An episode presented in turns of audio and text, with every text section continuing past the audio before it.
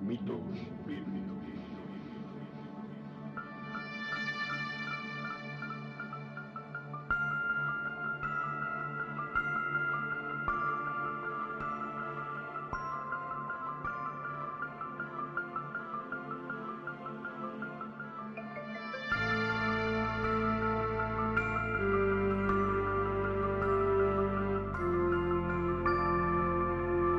Podcast de análisis y crítica postmodernista de mitos difundidos por textos religiosos, presentado por Oscar Garrido.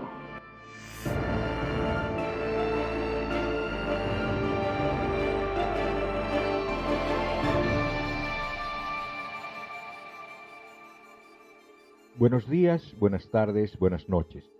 Bienvenidos al trigésimo episodio del podcast Mitos Bíblicos. Yo soy Oscar Garrido, presentador del podcast y autor del libro La Biblia y otros mitos, un viaje al mundo del delirio. Es posible que me conozcas como Kierkegaard, un apodo que utilicé por mucho tiempo en Internet. En este episodio había pensado hablar exclusivamente de la mitología gnóstica, pero como ya es costumbre mía, me puse a divagar sobre temas relacionados y terminé cambiando el tema a cristianismos primitivos. El gnosticismo puede ser entendido como un subconjunto bastante grande de los primeros cristianismos herejes. Pero antes de entrar en materia, quiero agradecer a la gente que comenta en los episodios y solicita o aconseja el tratamiento de algunos temas, que desde luego los tomo en cuenta y a medida de las posibilidades iré tratando. Por ejemplo, me solicitaron que hable sobre cómo es descrita la familia en la Biblia. Eso para comparar con lo que predican las sectas cristianas modernas. Y aunque eso parece algo fácil de hacer, no lo es. Sencillamente porque en la Biblia el concepto familia es demasiado ambiguo. Y en realidad las sectas modernas la interpretan haciendo malabarismos entre algunos pasajes bíblicos para alinearlos con sus doctrinas modernas. Ese tema es uno de los que está en proyecto. Esto más que nada porque carece de aspectos mitológicos y porque en realidad la Biblia no habla de ello. Tendrá que ser un especial hablando de interpretaciones descabelladas de la Biblia y compartirá espacio con otros temas similares. Otro pedido que me sorprendió, más que nada porque es uno de los clásicos y no se me había ocurrido, es que hable sobre el diluvio universal. Y desde luego que lo haré en el siguiente episodio. Retornando al tema de hoy. Se piensa que el cristianismo se originó con las enseñanzas de un Jesús histórico y que después de su muerte sus discípulos predicaron esas enseñanzas, extendiéndose de esa manera su doctrina por el mundo. Sin embargo, el contenido de la doctrina cristiana nos deja ver un origen algo más complejo. Desde un principio vemos una cantidad grande de variantes dentro del incipiente cristianismo, con variaciones grandes. Dentro de la cristología Vemos grupos que piensan que Jesús era un hombre común y corriente, que por haber sido tan bueno en la vida es adoptado por Dios después de su muerte. Otros piensan que fue adoptado por Dios en su bautismo. Sin embargo, hay otros que creen que Jesús no fue adoptado, sino más bien poseído por el Espíritu del Hijo de Dios. Y los que creen que Jesús era el Hijo de Dios desde su nacimiento. Pero los hay, incluso los que creen que siempre existió simultáneamente con Dios. Hay también los que creen que no tenía cuerpo humano, que era como una ilusión óptica. Incluso los que sostienen que nunca estuvo en la tierra y que su pasión sucedió en el tercer cielo. Y claro, los que sostienen que Jesús era un Dios. Esas variaciones son solo en la cristología. Hay variaciones en todos los aspectos de la doctrina. Por ejemplo, en la cuestión monoteísta. Los ebionitas sostenían que solo hay un Dios y que Jesús era su profeta. Los marcionistas creían que había dos dioses, el Dios del Antiguo Testamento y el Dios Nuevo, que era el Padre de Jesús. Y habían sectas gnósticas que contenían hasta 365 dioses. La ortodoxia cristiana se ocupó de eliminar una multitud de variantes herejes, quedando solo la variante que es común ahora a la mayoría de las sectas cristianas. Sin embargo, dentro de esa corriente ganadora se ve las influencias de la filosofía helenística, del mesianismo apocalíptico, heredero del zoroastrismo, del politeísmo judío anterior a la reforma deuteronomista, de las religiones míticas, etcétera, etcétera. Para darnos cuenta de eso, podemos tomar dos sectas cristianas modernas, de lo más dispares. Digamos, el catolicismo y el mormonismo. Bueno, el mormonismo incluso mm, yo no lo considero cristiano, pero bueno.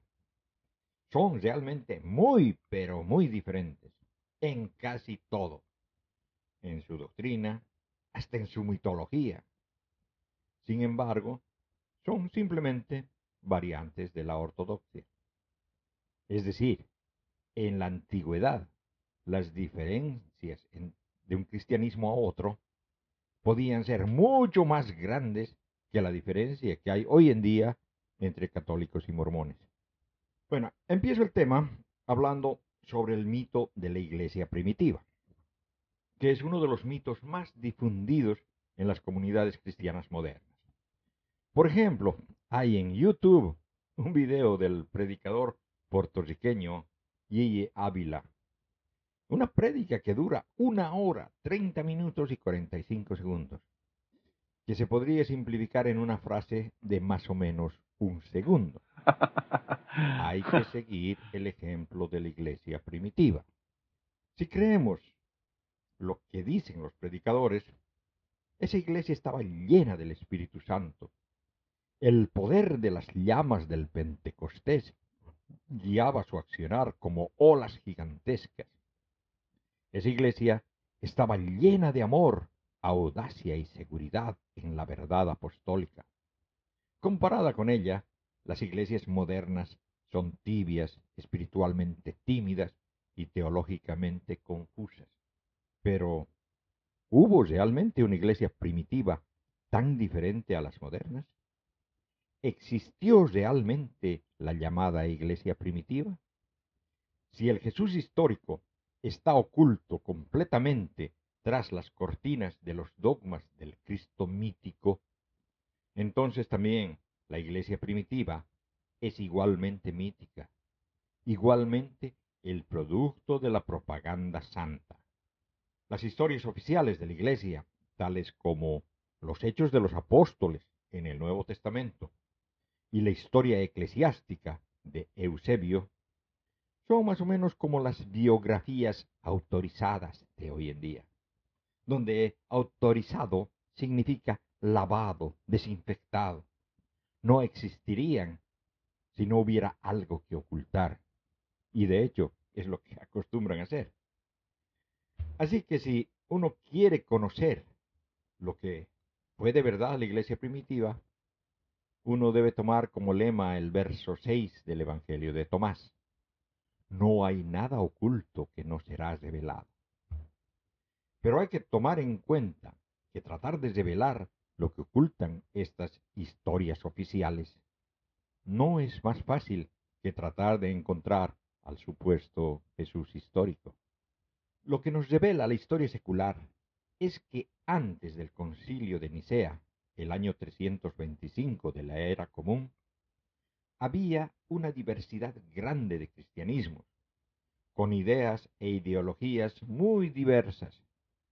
Incluso algunos de los llamados padres de la Iglesia, por ejemplo, Ignacio de Antioquía, Clemente de Roma, Policarpo de Esmirna, Justino Mártir, Irineo de León, Clemente de Alejandría, que a pesar de ser considerados santos, algunos de ellos mártires, su ideología no siempre concuerda al cien por ciento con la ortodoxia cristiana.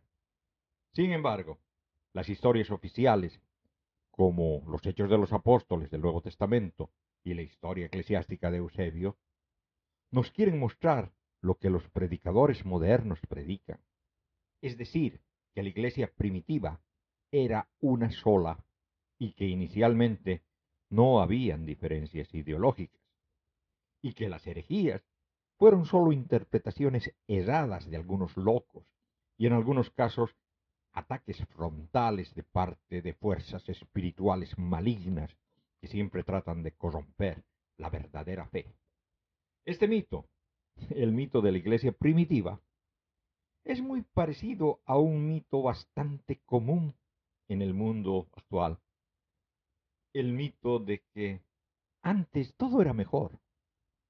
En algunas versiones es bastante aceptado, como por ejemplo el mito que cuentan los indigenistas en América, de que antes de la llegada de los europeos, los originarios vivían en sociedades perfectas. En Europa existen ideas similares de un pasado mejor, antes de la invasión, entre comillas, de africanos, asiáticos y hasta americanos, olvidando que esas terribles guerras que vivieron fueron antes de esas supuestas invasiones. Lo mismo pasa en los Estados Unidos. La idea de un pasado brillante y que la situación se malogró cuando llegaron los mexicanos, o los judíos, o los negros, o los chinos, siempre son los otros los que vinieron a arruinar las cosas. Y en eso se parece el Ku Klux con la corriente dominante cristiana. Ambos se niegan a aceptar la pluralidad. El Ku Klux Klan es un grupo de intolerantes porque piensan que solo una clase de estadounidenses son buenos. Pero es exactamente lo que piensan las iglesias. Solamente una clase de cristianismo es bueno. El cristianismo tradicional ortodoxo. Claro que hay diferencias entre protestantes, católicos, ortodoxos de Oriente, entre baptistas, luteranos, pentecostales, pero el Ku Klux Klan también admitía algo de diversidad. Uno puede ser de origen inglés, alemán, irlandés, francés, holandés, escandinavo o lo que sea, siempre que seas blanco. Para ellos el crimen es no ser blanco, como para la intolerante corriente dominante cristiana, el crimen es no ser ortodoxo. En sus orígenes, el cristianismo suprimió el pluralismo inicial a favor del catolicismo ortodoxo incipiente. Esta historia comienza con una parábola que se encuentra en Mateo capítulo 13 versículos 24 al 30. Otra parábola les propuso, diciendo, El reino de los cielos es semejante a un hombre que sembró buena semilla en su campo. Pero, mientras su gente dormía, vino su enemigo, sembró encima cizaña entre el trigo, y se fue. Cuando brotó la hierba y produjo fruto, apareció entonces también la cizaña. Los siervos del amo se acercaron a decirle, Señor, ¿no sembraste semilla buena en tu campo? ¿Cómo es que tiene cizaña? Él les contestó, Algún enemigo ha hecho esto. Dícenle los siervos, ¿Quieres, pues, que vayamos a recogerla? Díceles, No, no sea que, al recoger la cizaña, arranquéis a la vez el trigo. Dejad que ambos crezcan juntos hasta la siega. Y al tiempo de la siega, diré a los segadores. Recoged primero la cizaña y atada en gavillas para quemarla, y el trigo recogedlo en mi granero.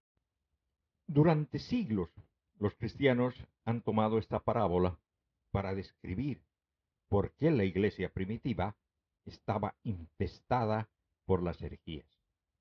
Cristo es el granjero, y cuando se fue al cielo, dejó sus campos en manos de los apóstoles y de los obispos, los que descubrieron que Satanás había plantado toda clase de doctrinas falsas. Ya que se trata de una cuestión de agricultura, quizás lo que requerimos es el consejo de una pareja de agricultores. Dos de los más notables investigadores del cristianismo primitivo fueron Ferdinand Christian Baur que vivió entre el 1792 al 1860, y Walter Bauer, que vivió del 1877 al 1960. Sus apellidos, Bauer y Bauer significan en alemán agricultor. Si sintetizamos lo que ellos pensaban sobre el cristianismo primitivo, podría darse origen a una parábola que no se encuentra en el Nuevo Testamento, pero que diría lo siguiente. Un hombre sembró su campo de variadas semillas al azar. Dejad que cientos de flores florezcan. Dijo él. Pronto las plantas empezaron a brotar, cada una diferente de la otra, hasta que una de las plantas que tenía largos tentáculos, ahogó a las otras plantas llenando el campo con sus propios vástagos y ninguna de las otras plantas quedó. No se se quiere explicar lo que quiere decir esa parábola. Ferdinand Christian Bauer fue el primero en darse cuenta, o al menos en escribir, que mucho del Nuevo Testamento solamente tiene sentido cuando uno se da cuenta que existía conflicto entre dos cristianismos rivales.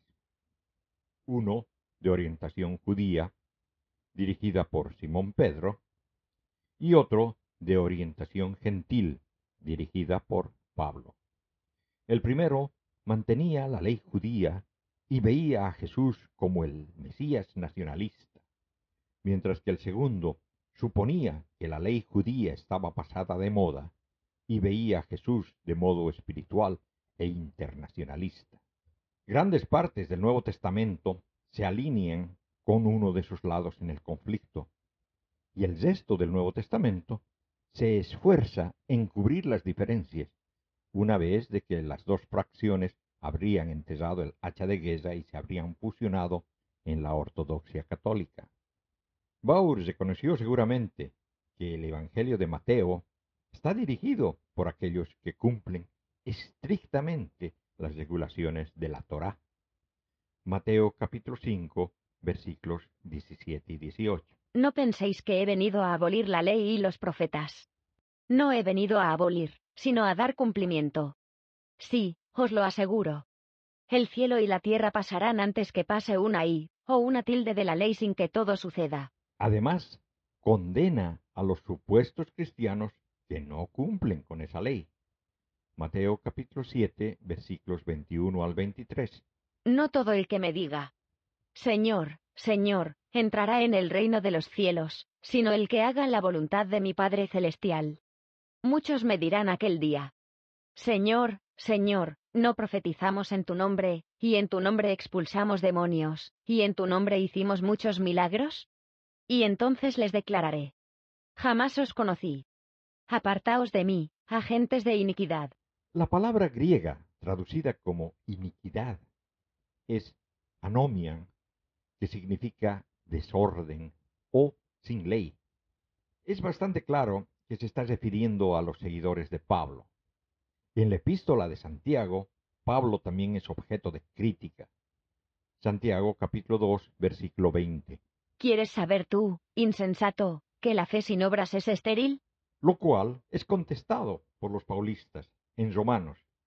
Romanos capítulo 3, versículo 27.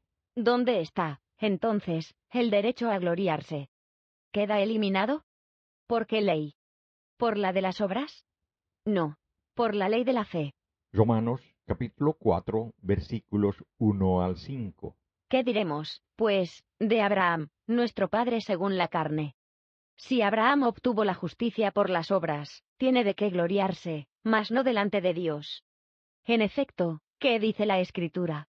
Creyó Abraham en Dios y le fue reputado como justicia. Al que trabaja no se le cuenta el salario como favor sino como deuda. En cambio, al que, sin trabajar, cree en aquel que justifica al impío, su fe se le reputa como justicia. En Gálatas y en la segunda de Corintios, Pablo critica severamente a ciertos superapóstoles que requieren que los gentiles paulistas se conviertan al judaísmo. Segunda de Corintios, capítulo 11, versículos 4 y 5. Pues, cualquiera que se presenta predicando otro Jesús del que os prediqué, y os proponga recibir un espíritu diferente del que recibisteis, y un evangelio diferente del que abrazasteis. Lo toleráis también. Sin embargo, no me juzgo en nada inferior a esos superapóstoles. Gálatas capítulo 1 versículos 6 al 9. me maravillo de que abandonando al que os llamó por la gracia de Cristo, os paséis tan pronto a otro evangelio. No que haya otro, sino que hay algunos que os perturban, y quieren deformar el evangelio de Cristo. Pero aun cuando nosotros mismos, o un ángel del cielo, os anunciara un evangelio distinto del que os hemos anunciado, sea anatema.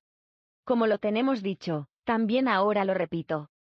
Si alguno os anuncia un evangelio distinto del que habéis recibido, sea anatema. Gálatas capítulo 2 versículo 14. Pero en cuanto vi que no procedían con rectitud, según la verdad del evangelio, dije a Cefas en presencia de todos. Si tú, siendo judío, vives como gentil y no como judío, ¿cómo fuerzas a los gentiles a judaizar? Pablo claramente reivindica que ellos representan un evangelio falso, un mensaje diseñado por Satanás. El evangelio de Marcos se alinea con Pablo afirmando que Jesús vació de canto las leyes kosher.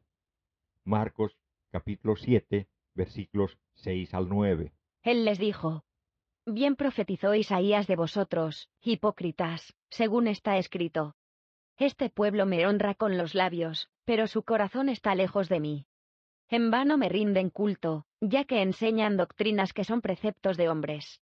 Dejando el precepto de Dios, os aferráis a la tradición de los hombres. Les decía también, qué bien violáis el mandamiento de Dios, para conservar vuestra tradición. Y aquí debo mencionar que cuando Mateo copió a Marcos, eliminó todo esto, ya que Mateo era seguidor de la Torá y admirador de Pedro y los doce, que claramente representan a las doce tribus de Israel, mientras que Pablo, como ya vimos, tenía muy poco respeto por esos hombres. Marcos, en paralelo con Pablo, cada vez que puede, retrata a los doce como unos completos idiotas. Baur coloca además al Apocalipsis, por su reverencia a los doce apóstoles del Cordero y a las tribus de los hijos de Israel, alineado con Mateo, Santiago. Mientras que el Evangelio y las epístolas de Juan y la epístola a los hebreos, alineados a la línea paulista. Representando a la posterior línea de conciliación están los Evangelios de Lucas, su continuación, que son los Hechos de los Apóstoles, las epístolas de Pedro. Los Hechos hacen paralelismo entre Pedro y Pablo, haciendo que ambos realicen el mismo tipo de hazañas. Escapen milagrosamente de la cárcel, realicen curaciones mediante sombras o su ropa, resucitando muertos, curando inválidos, luchando contra magos. Los doce apóstoles son estimados y honrados, pero también lo es Pablo. Y a pesar que parece que Lucas coloca a los doce un poquito encima de Pablo, extiende bastante su relato a las pericias de Pablo. Es increíble, pero uno puede leer los hechos de los apóstoles sin darse cuenta de la hostilidad entre Pablo y los otros. Del mismo modo, las epístolas pseudoepigráficas de Pedro presentan a un Pedro que suena muy parecido a Pablo. Tanto así que hay muchos eruditos que piensan que el escritor de estas epístolas copió de la epístola a los Efesios. Y en segunda Pedro se menciona a Pablo llamándolo bendito. Por eso Baur califica al Evangelio de Lucas, a los Hechos, a la primera de Pedro y a la segunda de Pedro, de tendencias catolizantes. Las leyendas posteriores de la Iglesia hacen de Pedro y Pablo una especie de dúo dinámico, trabajando juntos para fundar la Iglesia de Roma, y que los doce realicen un avivamiento a lo largo y ancho del mundo conocido. Las cartas de Pablo claramente señalan que él y no los doce eran el único apóstol de los gentiles, y se lee en Gálatas y Romanos. Gálatas capítulo 2 versículos 7 al 9. Antes al contrario, viendo que me había sido confiada la evangelización de los incircuncisos, al igual que a Pedro la de los circuncisos. Pues el que actuó en Pedro para hacer de él un apóstol de los circuncisos, actuó también en mí para hacerme apóstol de los gentiles. Y reconociendo la gracia que me había sido concedida, Santiago, Cefas y Juan, que eran considerados como columnas, nos tendieron la mano en señal de comunión a mí y a Bernabé, nosotros nos iríamos a los gentiles y ellos a los circuncisos. Romanos capítulo 1, versículo 5. Por quien recibimos la gracia y el apostolado, para predicar la obediencia de la fe a gloria de su nombre entre todos los gentiles. Romanos capítulo 1, versículos 14 y 15. Me debo a los griegos y a los bárbaros, a los sabios y a los ignorantes.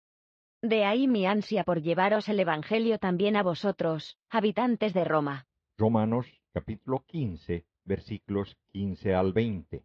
Sin embargo, en algunos pasajes os he escrito con cierto atrevimiento, como para reavivar vuestros recuerdos, en virtud de la gracia que me ha sido otorgada por Dios. De ser para los gentiles ministro de Cristo Jesús, ejerciendo el sagrado oficio del Evangelio de Dios, para que la oblación de los gentiles sea agradable, santificada por el Espíritu Santo. Tengo, pues, de qué gloriarme en Cristo Jesús en lo referente al servicio de Dios. Pues no me atreveré a hablar de cosa alguna que Cristo no haya realizado por medio de mí, para conseguir la obediencia de los gentiles, de palabra y de obra. En virtud de señales y prodigios, en virtud del Espíritu de Dios, tanto que desde Jerusalén y en todas direcciones hasta el Ilírico he dado cumplimiento al Evangelio de Cristo. Teniendo así, como punto de honra, no anunciar el Evangelio sino allí donde el nombre de Cristo no era aún conocido, para no construir sobre cimientos ya puestos por otros. Leyendas posteriores remodelaron a los doce, que originalmente eran gobernadores del cristianismo judío en Palestina, a la imagen y semejanza del cosmopolita Pablo.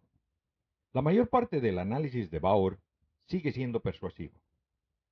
Walter Bauer, saltando al segundo siglo, examinando la evidencia de esa época, desenmascara un hecho remarcable, y es que en la mayor parte del mundo mediterráneo, la primera clase de cristianismo que existió no fue lo que conocemos como el catolicismo ortodoxo, sino más bien otros tipos de cristianismo conocidos luego como heréticos. En la frontera de la expansión del cristianismo, esta simplemente significaba marcionismo, evionismo, encratismo, gnosticismo. La imagen que obtenemos es contraria a la visión tradicional de Eusebio. Eusebio, autor de la historia eclesiástica, que además era el apologista y la mascota teológica de Constantino, y sostenía que todas las herejías habían aparecido luego que los apóstoles habrían plantado el catolicismo ortodoxo en todo el imperio romano. Según Eusebio, Jesús habría pasado su doctrina a los apóstoles y éstos la habrían pasado a seleccionados obispos, sucesores, y así hasta en la, hasta en la época que él vivió. A los herejes simplemente los difama como excéntricos, alborotadores, que basaron su punto de vista perverso y sin base, abandonando la ortodoxia, simplemente por no tener otra cosa que hacer. Walter Bauer empieza su demostración centrándose en Edesa, uno de los mayores centros del cristianismo primitivo en Siria Oriental, y muestra cómo en los archivos de las crónicas de Edesa se encuentran eventos como la llegada o el nacimiento de Marción, Bardasanes y Mani, mucho más antes de que siquiera se mencione la construcción de un templo por los primeros representantes del catolicismo ortodoxo.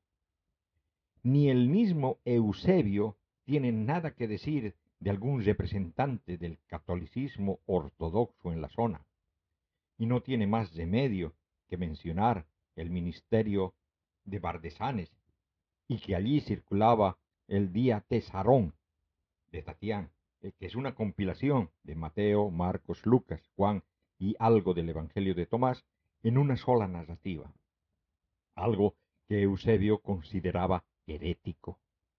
Justin Martin nos cuenta del embarazoso hecho de que el nombre cristiano en Edesa era propiedad exclusiva de los marcionistas y que la llegada tardía de la ortodoxia tuvieron que conformarse con ser llamados los palutianos, nombre tomado por el obispo Palut.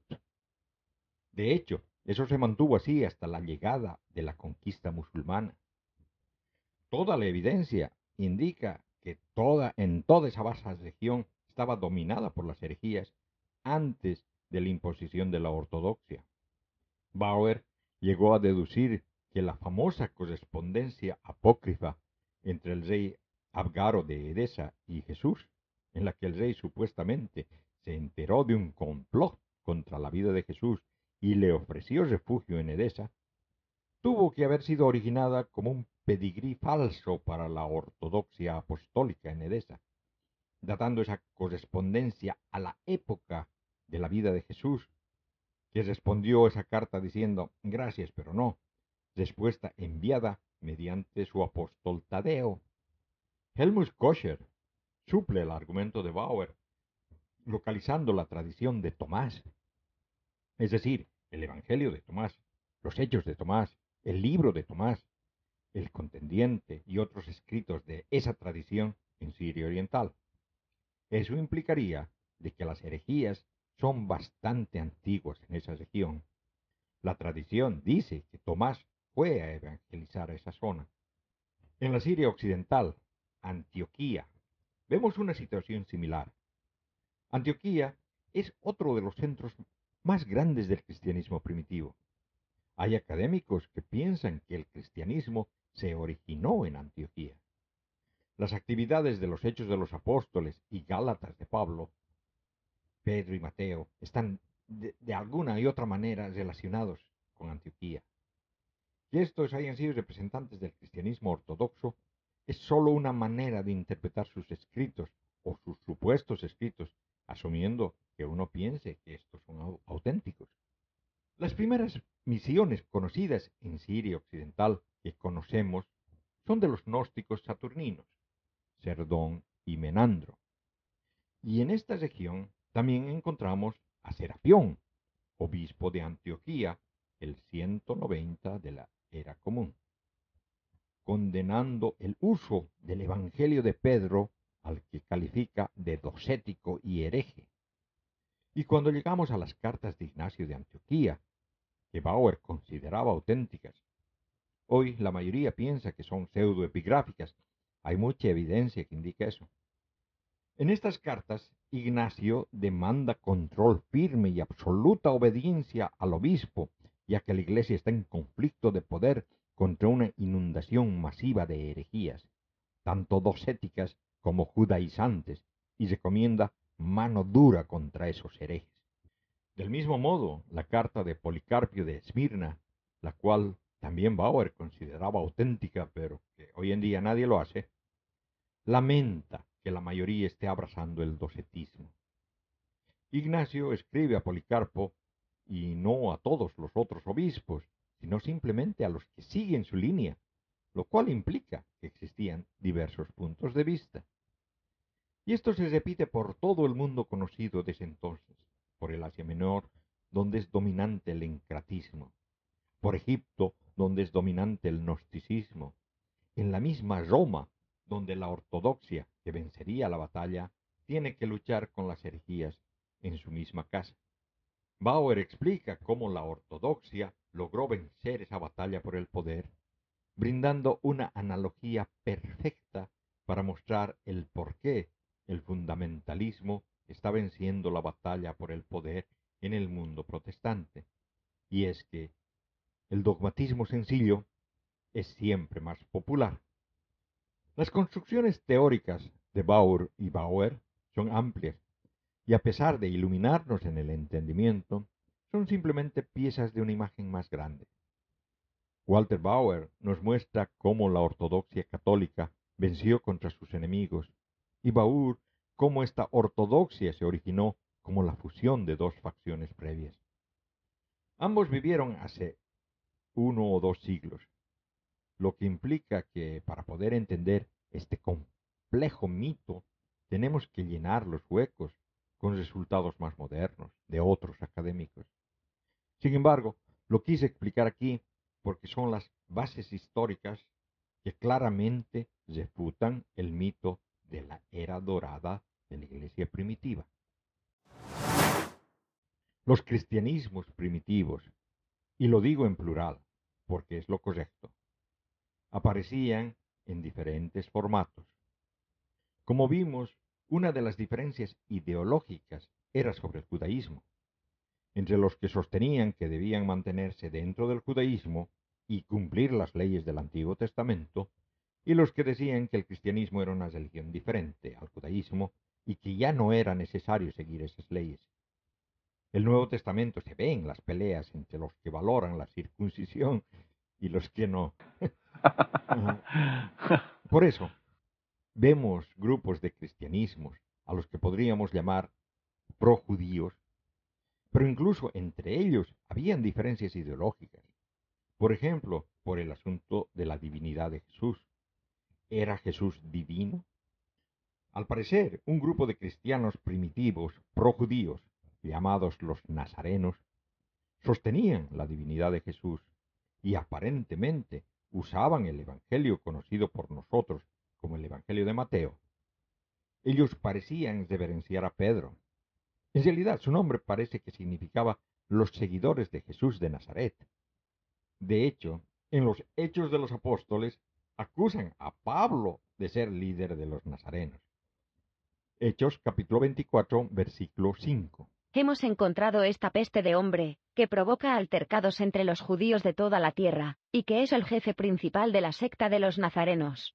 Al mismo tiempo, habían otros grupos cristianos pro-judíos llamados los ebionitas, eso es, los pobres, que veían a Jesús como el Mesías, pero rechazaban su preexistencia o su naturaleza divina, y que su nacimiento haya sido virginal, e insistían en la necesidad de seguir los ritos y las leyes judías, cumpliendo preceptos como la circuncisión, el sábado o las prohibiciones alimenticias.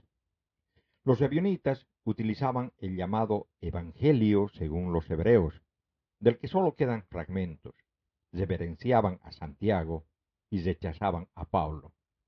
Estos fragmentos están sobre todo en escritos ortodoxos en contra de las herejías. En el caso del Evangelio de los Hebreos, en el Panarión de Epifanio de Salamina. De estos fragmentos se deduce de que este Evangelio tenía armonía con los Evangelios sinópticos, aunque no incluían ni el nacimiento virginal ni las genealogías de Jesús, y que tenían una cristología adapcionista, en la que Jesús es elegido para ser el Hijo de Dios en el momento de su bautismo. La abolición de los sacrificios judíos por parte de Jesús y una advocación al vegetarianismo. Las últimas comunidades ebionitas podrían haber desaparecido alrededor del siglo V, aunque parece que han influenciado o quizás han servido de base o directamente han evolucionado al Islam. Sin embargo, dentro de estas sectas projudías, también existían variantes influidas por la cultura griega, como los carpocrasianos, que al igual que los ebionitas, no creían en la divinidad de Jesús. Su doctrina, sin embargo, era una mezcla entre el cristianismo projudío y el platonismo. Y aunque a veces se le nombra entre las sectas gnósticas, no cumple con los requisitos para hacerlo. Los carpocrasianos creían que el mundo era una creación de ángeles caídos privados de su pureza original. Y si tenemos que encontrar una secta projudía y gnóstica al mismo tiempo, tenemos a los serintos, que creían que el mundo visible y los cielos no fueron creados por un ser supremo, sino por un poder menor, el demiurgo distinto a él, que no conocía la existencia de Dios. Distinguían entre el Jesús humano y el Cristo. Negaban el nacimiento sobrenatural de Jesús, haciéndolo hijo de José y María, y distinguiéndolo de Cristo, que descendió sobre él en el bautismo y lo abandonó en su crucifixión. En ese sentido, era similar a un evionita en su cristología pero gnóstico en su doctrina de la creación. Se dice que Cerinto, el líder de esta secta, es el autor del libro secreto de Santiago, encontrado entre los textos gnósticos de Nahamadi. Y cabe mencionar que algunos padres de la Iglesia, detractores del libro conocido como el Apocalipsis de San Juan, atribuían la autoría del mismo a debido principalmente a la semejanza doctrinal entre sus enseñanzas y la época del milenio descrita en el libro. Los cristianos judaizantes eran seguidores o bien de Pedro o bien de Santiago. Al parecer, en, había una disputa de poder entre los supuestos discípulos del maestro y los supuestos familiares del maestro. En el otro lado, es decir, en los cristianismos gentiles, es decir, aquellos que no se identificaban con el judaísmo, los seguidores de Pablo. Los más importantes parece que fueron el gnóstico Valentín y Marción de Sinope. Claro, los marcionitas fueron una de las sectas cristianas primitivas más difundidas en el segundo siglo, por todo el imperio romano y por Asia Menor, llegando a durar hasta mediados del siglo VI. Y en muchos lugares donde el marcionismo llegó primero, y cuando llegaron los cristianos ortodoxos, no podían usar el nombre de cristiano, pues este ya era usado para nombrar a los marcionitas. Eh, eso es que hay que aclarar. Los ebionitas, los marcionitas, gnósticos, cainitas, carpocrasianos, mm, en realidad todas las sectas del cristianismo primitivo no se llamaban con el nombre que les damos ahora. Tampoco se decían ser herejes, sino que se autodenominaban como cristianos. Todos los grupos de los que hablé y de los que hablaré luego decían ser cristianos. Así de variado era el cristianismo preniciano. Pero, ¿cuál era la doctrina de los marcionitas? Bueno, primero creían que Pablo era el único apóstol de Cristo. Sabían sobre los doce discípulos y creían que de verdad fueron los alumnos de Jesucristo, o como dirían ellos de Jesús Crestos, Jesús el bueno. Es muy cercano a la pronunciación a Cristo, el, ungido. Pero para los marcionitas era Jesús Crestus, Jesús el bueno. Él creía que Pedro, Juan, Andrés, Bartolomeo, etcétera, etcétera, fueron discípulos de Jesús. Pero, ¿qué impresión tienes de esas personas? Al menos si lees el Evangelio según Marcos. ¿No es así que nunca entienden nada de lo que Jesús dice? Jesús constantemente tiene que corregirles, expresar su disgusto e impaciencia en más de una ocasión. Nunca hacen nada correctamente. Uno de ellos lo niega, otro le traiciona, y no hay ningún tipo de reconciliación. Opiniones completamente negativas sobre esas personas. Decían que el cristianismo quedó en manos equivocadas. ¿Cuál era el error principal de los discípulos? No entender de que Jesús estaba empezando una nueva religión, que no estaba cumpliendo el judaísmo. El error estaba en interpretar a Jesús en el contexto del judaísmo y tratar de combinar los dos. Gran error, porque Marción pensaba que Jesús había venido al mundo enviado por un Dios diferente, no el Dios del Antiguo Testamento. Había un Dios que creó el mundo, que dio, la Torá, la ley a Moisés. Ese Dios le interesaba a Israel y enviaría un Mesías judío para liberar a los judíos de la opresión romana. Todo eso, según Marción, era correcto. Ese Dios era en cierta manera justo, aunque a decir verdad era medio violento. Pensaba que el Antiguo Testamento era verdadero y que contaba la historia de ese Dios, Yahweh. Pero ese Dios no suena similar al Dios que Jesús presenta como a su Padre. Un Dios de amor, de perdón, un Dios que tiene hijos, no esclavos, un Dios que no juzga. Después de todo, Jesús dice, Mateo capítulo 11, versículo 27, Todas las cosas me fueron entregadas por mi Padre. Y nadie conoce al Hijo, sino el Padre. Ni al Padre conoce alguno, sino el Hijo, y aquel a quien el Hijo lo quiera revelar. ¿Cómo podría estar hablando del Dios de Israel, el Dios del judaísmo? ¿Nadie lo conoce? ¿Estaba revelando una nueva deidad?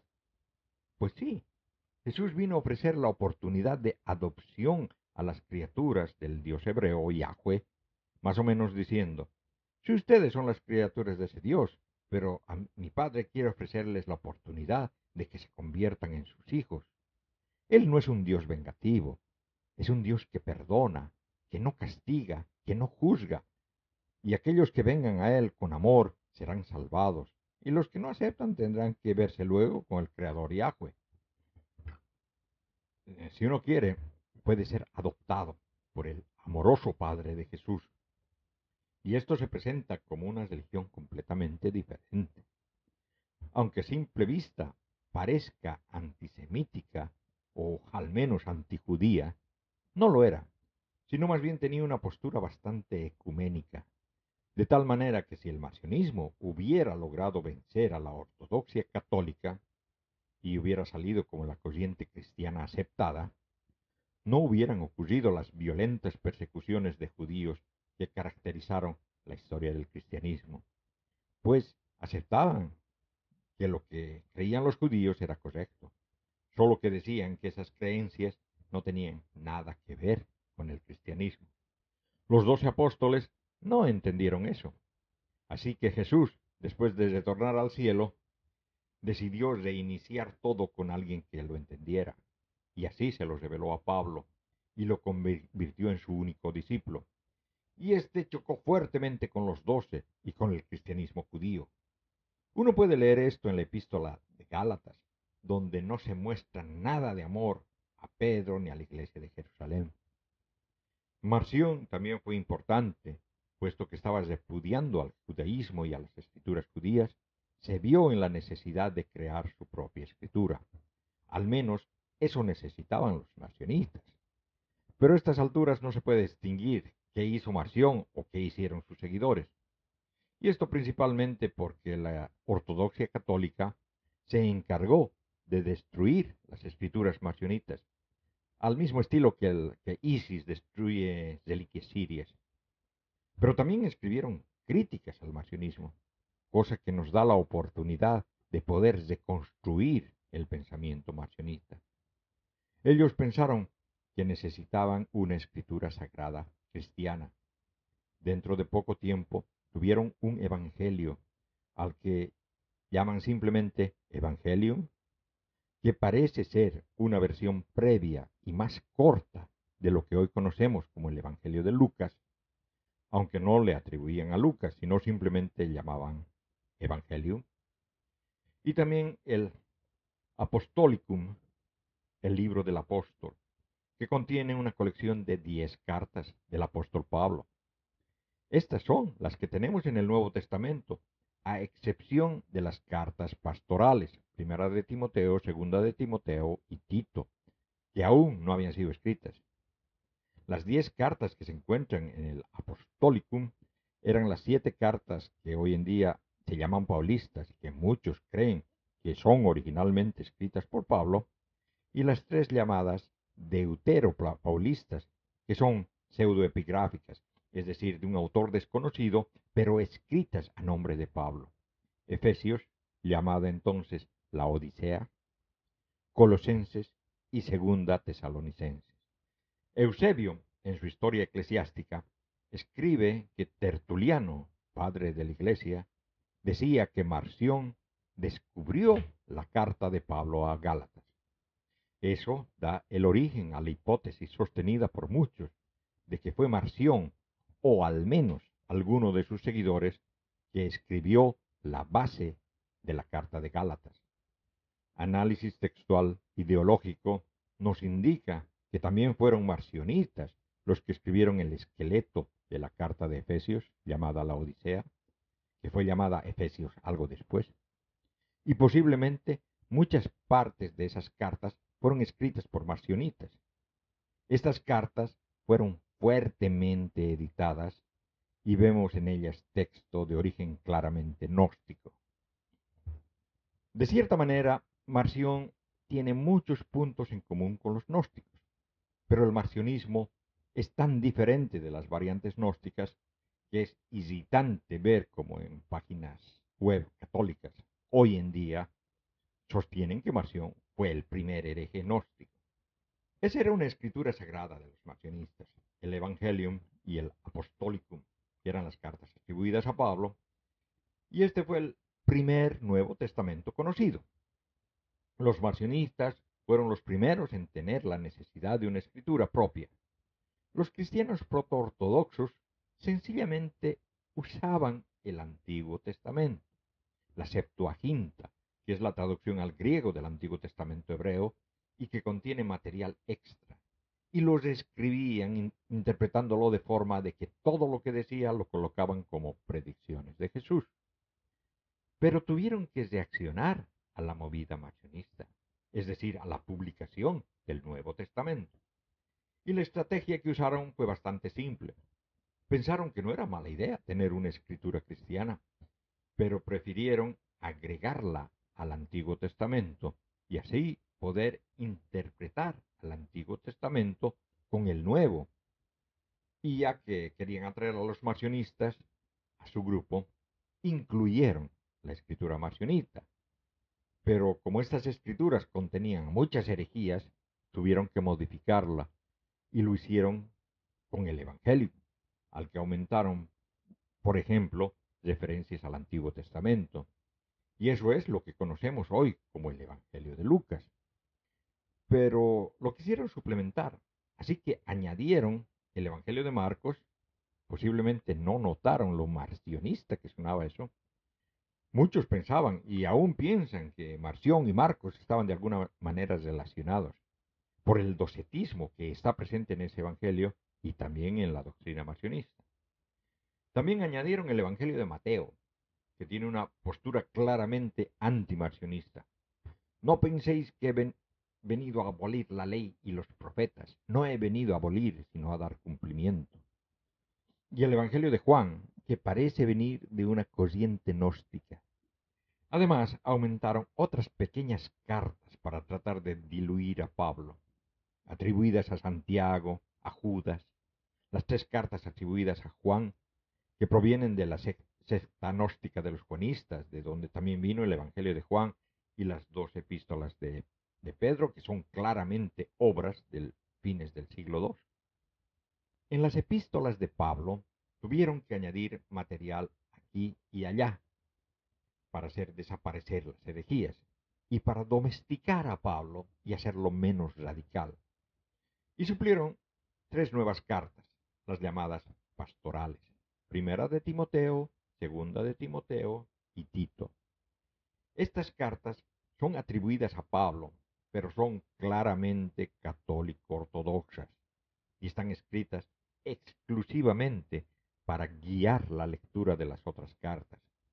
Incluso en Primera Timoteo se menciona un libro escrito por Marción, la Antítesis. Este libro es una comparación entre las maldades del Dios judío y las bondades del Padre de Jesús. Y aunque no lo tenemos, existen reconstrucciones. Una reconstrucción la pueden hallar en, mi libro, la Biblia y otros mitos. La mención a la antítesis de Marción dice en la traducción que yo tengo, 1 Timoteo capítulo 6 versículo 20. Evita las palabrerías profanas y también las objeciones de la falsa ciencia. Pero si vemos la traducción literal palabra por palabra. Lo que se ha traducido a objeciones es la palabra antítesis. Y lo que se traduce a ciencia es gnosis. Lo que queda en 1 Timoteo, capítulo 6, versículo 20. Evita las palabrerías profanas y también las antítesis de la falsa gnosis. Agregaron también el libro de Hechos de los Apóstoles. La idea allí es reconciliar Pablo con los doce. En este libro, Pablo no es el único, pero complementa muy bien con los otros. Así que si te gusta Pablo, debería gustarte también Pedro y los, otros apóstoles. Y si te gusta Pedro y los otros, puedes ver aquí que de verdad Pablo no es tan malo. Y es por eso que en los Hechos de los Apóstoles, Pablo es realmente paralelo a Pedro. Hacen las mismas cosas. Y se puede escribir una lista de todas las cosas que hacen. Predicar a los gentiles, sanar enfermos, hacer resucitar muertos, etcétera, etcétera. Marción fue un estímulo para crear el Nuevo Testamento. Los marcionitas fueron los que tuvieron la idea de tener una escritura propia y la Iglesia Católica lo obtuvo de ellos. Y el Nuevo Testamento que tenemos hoy en día fue editado, acomodado por Policarpo de Esmirna, uno de los obispos que se conoce por ser antimarcionista y posiblemente el que tuvo la idea. Muchos pensamos que además es el autor de las pastorales y de los cambios catolizantes en toda la escritura. Sintetizando, el cristianismo marcionista tenía al menos dos dioses, Yahweh y el Padre de Jesús. Pensaba que el Padre de Jesús estaba pagando a Yahweh por el derecho de adoptar a los que acepten el sacrificio de Jesús. Sacrificio medio raro, puesto de que eran dosetas, es decir, no creían que Jesús hubiera nacido, sino que simplemente apareció y no era de carne y hueso. Su cuerpo era aparente, no real, algo así como el fantasma Gasparín. Dentro de su doctrina también estaba el encratismo, es decir, denunciaban completamente a los placeres sexuales. Posiblemente eso ha sido una de las causas de su desaparición en el siglo VI. Hemos visto algunas características que hacen que algunos grupos cristianos sean parecidos a otros, pero también características que los diferencian. Por ejemplo, la cristología. Desde la idea de que Jesús era simplemente un humano hasta la idea de que era una divinidad. Y claro, habían los que decían que la parte divina solo entró en el humano en el bautismo y lo abandonó en la cruz. La corriente ganadora de que Jesús era el hijo de Yahweh, aunque habían otros como que era un avatar de Yahweh. Incluso hay alguna secta enoquiana que decía que Jesús era Yahweh, hijo del Dios Él. Pero incluso ahí habían diferencias. ¿Cuándo se vuelve Jesús hijo de Dios? Decían que luego de morir, en la resurrección. Otros decían, no, no, en el momento del bautismo. Otros no, en la sagrada concepción. Y finalmente, siempre desde antes de la creación del mundo. El docetismo. Algunos decían, de verdad Jesús no nació, sino apareció y empezó a predicar. No tenía carne, era una ilusión óptica. Incluso podía cambiar de forma. Es más, en algún evangelio apócrifo, uno de los discípulos lo veía como un anciano y otro como un niño. Y obviamente el encratismo, que se deriva del concepto neoplatónico y gnóstico, de que la materia es el principio del mal, de donde deducían lógicamente que era preciso luchar contra la materia, abstenerse de los placeres carnales, tanto sexuales como de otra índole, como de beber vino, etcétera, etcétera. Incluso llegaron a tener matrimonios castos, es decir, se casaban, pero estaban prohibidos de mantener relaciones sexuales. De todas formas, tenemos que aclarar que hasta hace muy poco todo lo que se conocía de los gnósticos era a través de la crítica que le hicieron los apologistas proto-ortodoxos, los llamados padres de la Iglesia. Irineo de Lyon, que escribió un tratado de cinco volúmenes llamado Contra las herejías, el año 180. Irineo es importante para entender a los gnósticos, ya que en el libro que escribió y que conocemos como Contra las herejías, fue escrito específicamente en contra de los gnósticos. Cinco volúmenes que Irineo describe y luego ataca diferentes sistemas gnósticos uno por uno. En el volumen 1 describe sus sistemas gnósticos y en los cuatro volúmenes restantes son refutaciones a las creencias gnósticas. Irineo llamó su libro Refutación y subversión de la mal llamada gnosis.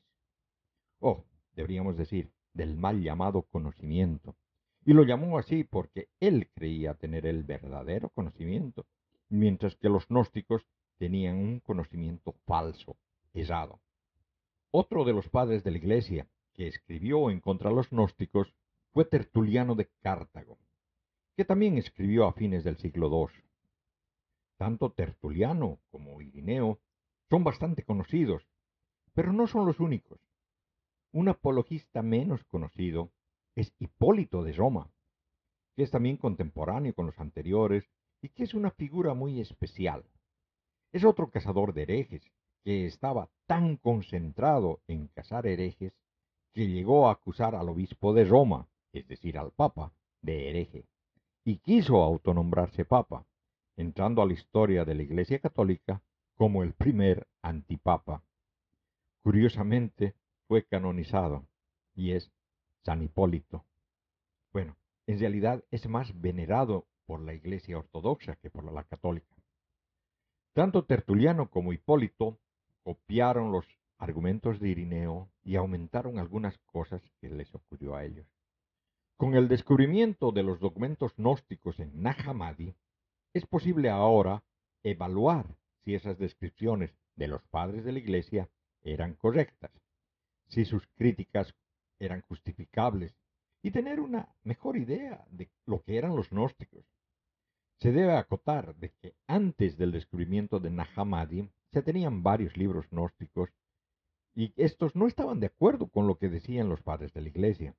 Sin embargo, los expertos en la Biblia, que en su gran mayoría eran cristianos, se ponían al lado de lo que escribieron los padres de la Iglesia, diciendo que los libros que habían de los gnósticos no reflejaban el pensamiento gnóstico completo. No se les ocurrió pensar que los libros gnósticos describían correctamente el gnosticismo, mientras que los padres de la Iglesia no tenían como objetivo describir el gnosticismo, sino más bien desprestigiarlo. Otra cosa que los padres de la Iglesia tomaron mal es de que acusaban a los gnósticos de ser muy liberales, sin reglas, casi salvajes en su forma de actuar, sobre todo en su vida sexual, cuando de verdad la biblioteca de Nahamadi nos muestra que los gnósticos eran ascéticos, es decir, practicaban el castigo a sus cuerpos como una disciplina espiritual. Luego, los padres de la Iglesia describen a los gnósticos como hipócritas, superficiales y falsos, cuando la biblioteca de Nahamadi nos muestra que de verdad eran creyentes sinceros y profundamente religiosos. Es decir, los padres de la Iglesia describieron a los gnósticos bien en algunas cosas, pero mal en otras. En diciembre de 1945, un grupo de seis beduinos estaban cavando la zona en busca de unos fertilizantes. Esa zona es rica en fertilizantes. Cuando por casualidad destaparon unos restos humanos, un esqueleto. Al desenterrar el esqueleto, vieron que también había un cántaro sellado al lado del esqueleto y también la desenterraron. Pero luego se dice que tenían miedo de abrirla, pues pensaron que dentro del cántaro podría estar un espíritu demoníaco. Luego de discutirlo, surgió la idea de que tal vez dentro del cántaro podría haber oro. Fue entonces que lo rompieron.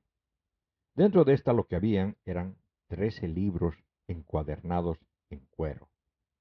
El líder de los beduinos, una persona con un nombre muy fácil de recordar, se llamaba Mohamed Ali, mm, que obviamente no tenía ninguna relación con su tocayo boqueador. A un principio pensó dividir los libros con sus acompañantes, pero estos no aceptaron, y Mohamed Ali se llevó los libros a su casa. Y al parecer su madre a veces rompía algunas hojas y lo usaba en el fuego del horno. Al parecer, eh, Mohamed Ali pensó que quizás estos libros podrían tener algún valor, y recién entonces los guardó de una manera más segura. Sin embargo, Mohamed Ali tuvo problemas con la justicia, pues él y sus hermanos asesinaron a una persona que acusaban de haber matado a su padre. Luego de este asesinato y pensando que la policía podría ir a su casa y confiscarle los libros, se los dio a un sacerdote amigo suyo para que los guarde. Este, a su vez, lo mostró a un profesor que lo visitaba, el que se dio cuenta de que estos documentos podrían ser valiosos y luego lo vendieron al Museo de Antigüedades del Cairo. Cuando los académicos los estudiaron, quedaron maravillados por ese descubrimiento. En este habían evangelios que nunca antes habían sido vistos por académicos modernos, libros que se sabía que existían en la antigüedad, pues eran referidos en otras obras, pero de las cuales no se tenían copias. Los trece volúmenes encuadernados en cuero tienen en su interior 52 libros y estaban encuadernados en cuero, pero los libros estaban escritos en papiro. Papiro era el material que se usaban para los libros antes de que se invente el papel. Estos libros fueron producidos el siglo IV, pero el material que contiene en su interior es posiblemente del siglo II. Los libros de Nag Hammadi están escritos en copto. Copto es un lenguaje egipcio de la antigüedad que se escribía usando el alfabeto griego. O sea que si vemos estos escritos podríamos pensar que están en griego, a pesar de que estos libros están escritos en copto. Son traducciones de textos que originalmente estaban en griego. Eso se sabe porque en muchos casos conocemos fragmentos de esos libros en el griego original, 200 años más antiguos. Hay diferentes tipos de libros. Por ejemplo, hay evangelios, como el Evangelio de Felipe o el Evangelio de Tomás. Hay apocalipsis, diálogos que Jesús tiene con sus discípulos después de su resurrección. Hay reflexiones místicas de cómo se originó el mundo, los dioses y los hombres. Exposiciones de diferentes tipos de doctrinas religiosas, como la doctrina de la resurrección. Hay ataques a enemigos religiosos, incluido un par de tratados en el que se acusa a los proto-ortodoxos de ser herejes. Estos libros, que se los conoce como la Biblioteca de Nag han sido traducidos a la mayor parte de las lenguas vivas y se las puede leer una gran parte en castellano y muchas más partes en inglés. Lo cierto es de que su descubrimiento nos brinda la oportunidad de evaluar lo que decían de los gnósticos los padres de la Iglesia. Esos decían la verdad muchas veces, pero otras estaban completamente equivocadas. Por ejemplo, la mitología que estos libros contienen fue interpretada por los padres de la Iglesia como si fuera literal. Es decir, los padres de la Iglesia suponían que los gnósticos creían que su mitología era historia, cuando en realidad esa mitología era poesía metafísica. Atacaban la mitología como si estuviera supuesto hechos históricos, cuando esa mitología era más bien simbolismo para describir cosas espirituales. La biblioteca de Nahamadi tiene un gran problema. Son libros escritos por gnósticos para gnósticos. Es decir, al leerlos se supone que ya conoces el gnosticismo y si no lo haces tienes que adivinar, leer entre líneas. Es como tratar de leer, por ejemplo, un artículo donde te cuentan sobre un partido de fútbol. Si no sabes cómo es ese deporte, no entenderás mucho. Al leer artículos sobre cosas que no sabes, tienes que llenar tu ignorancia adivinando, no queda otra. Claro, si tienes varios artículos sobre fútbol, puedes analizarlos y tratar de reconstruir las reglas del, juego, y al final tendrás una idea de lo, de lo que se trata. Y esto es lo que los académicos hicieron con los libros de Nahamadi. Trataron de reconstruir el gnosticismo. El término gnosticismo es moderno inventado por los académicos para describir una serie de religiones que tienen una base común. Pero en la antigüedad no se hablaba de gnosticismo, pero sí de los gnósticos, que se supone que eran los que tenían el gnosis, es decir, el conocimiento. Y esa es la parte central del gnosticismo. Se supone que el medio de la salvación es el conocimiento. ¿Quiere decir eso que para ser salvo tienes que tener un doctorado? no. El tipo de conocimiento del que hablan es otro, espiritual, esotérico. Es un conocimiento revelado.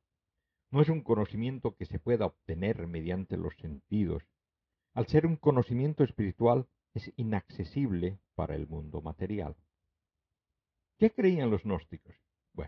Y es uno de los problemas que tenemos es que los libros de Nahamadi no representan las creencias de todos los gnósticos, sino más bien de varias sectas gnósticas, diferentes entre ellas, pero que tenían una base común.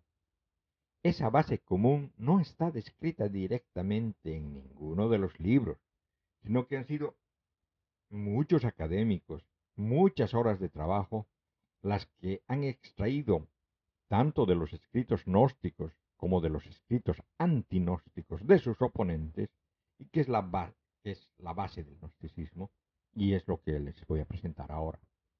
Los gnósticos creían que el mundo material es malo y que nuestra alma está atrapada en nuestro cuerpo material y que nuestra alma tiene que adquirir el conocimiento secreto o gnosis que lo libere a través de una revelación.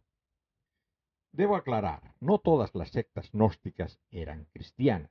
Habían muchas religiones gnósticas que no eran cristianas.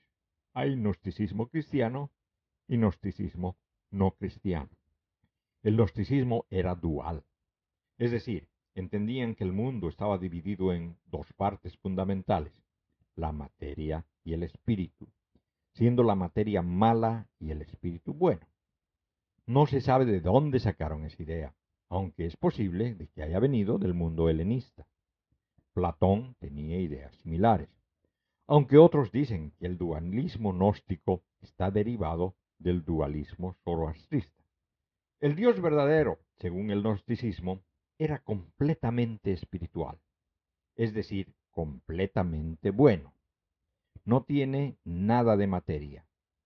Este Dios es desconocido para los humanos, y no solo que es desconocido, sino que no se lo puede conocer, pues nuestro conocimiento requiere el uso de nuestro cerebro, el cual es material. En una serie de mitos diferentes mitos para diferentes sectas. Este Dios desconocido propagó una serie de entidades divinas llamadas eones, como por ejemplo lo que se describe en el libro secreto de Juan, que nos presenta uno de estos mitos. Los eones son emanados del Dios verdadero. La unión de estos eones forman lo que los gnósticos llaman pleroma. En estos mitos, uno de los eones por causas diferentes, de manera desastrosa, por accidente. Forma un ser divino imperfecto, llamado el demiurgo. Este ser, por su imperfección, es removido del pleroma, lo que lo conduce a realizar el hecho malvado de la creación del mundo material. De alguna manera, el demiurgo y sus arcontes, como los gnósticos llamaban a los ángeles del demiurgo, logran capturar parte del pleroma y lo hacen prisionero en el cuerpo de los humanos. En muchas sectas, el león que creó el demiurgo es llamado Sofía, y el demiurgo logra capturarla y dividirla en miles de piezas que quedan prisioneras en el cuerpo de los humanos.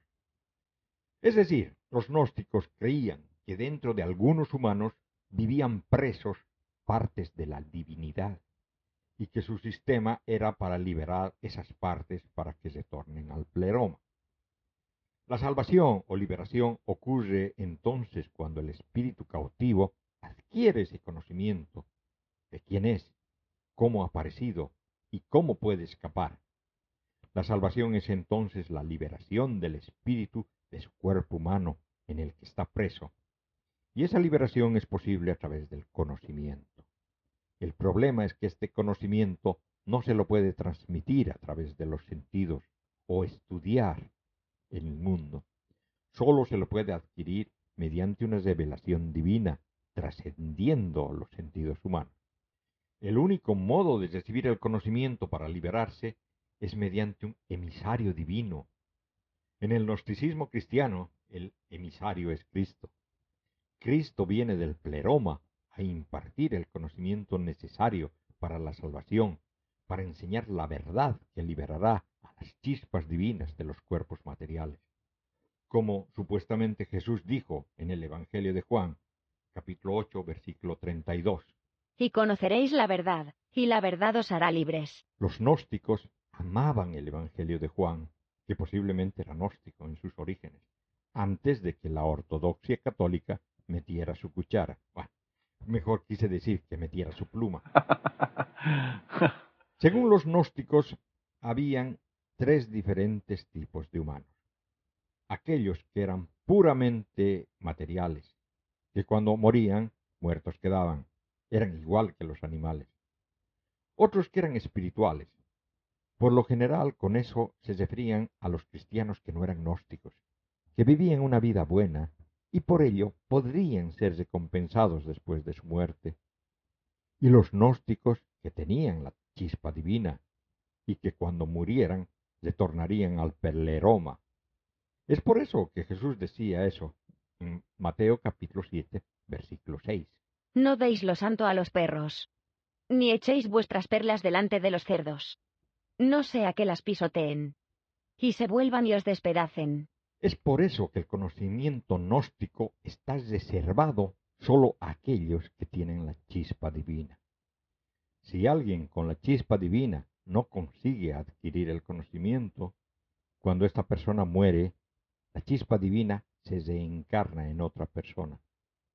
Los gnósticos pensaban que ya que su cuerpo era una prisión, el cuerpo debería ser maltratado para hacer que la chispa divina quiera liberarse.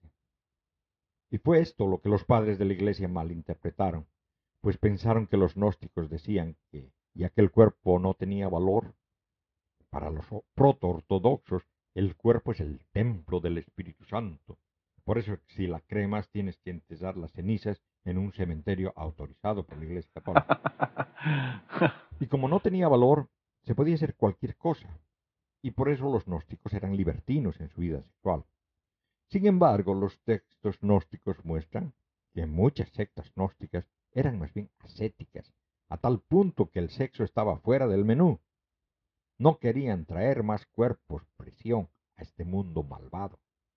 Algunas sectas gnósticas creían que habían eones que estaban a cargo de diferentes cielos y que las chispas divinas para pasar cada uno de estos cielos adquirían con el gnosis, con el conocimiento, una contraseña para pasar cada uno de los cielos antes de llegar al pleroma.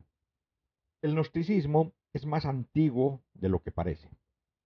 Hay escritos gnósticos como la epístola de Eugnostos, que es de una secta setiana de gnósticos. Esta epístola de Eugnostos, al parecer, se escribió mucho más antes de la supuesta vida de Jesús. Pero, ¿de dónde vienen todas esas ideas, que como hemos visto son bastante complicadas, de que este mundo es malvado, creado por una deidad malvada? Aunque parece sorprendente, estas ideas vienen de la tradición judía. Es una rama evolutiva diferente a la que llevó al cristianismo y al judaísmo moderno. Y eso es bien claro al leer los libros de Nahamadi, que están impregnados de pensamiento judío. Uno puede pensar que el gnosticismo nada tiene que ver con el judaísmo. Los judíos tienen un solo Dios, los gnósticos un montón de eones. El judaísmo dice que Dios creó el mundo, los gnósticos que una deidad malvada lo hizo. Pero a pesar de no parecerse mucho, los textos gnósticos son en su gran mayoría interpretaciones de los textos judíos, en especial los del Génesis. Los gnósticos escribieron muchos de sus comentarios sobre los primeros seis capítulos del Génesis para explicar sus creencias gnósticas. Pero, ¿cómo evolucionó el gnosticismo a través del judaísmo?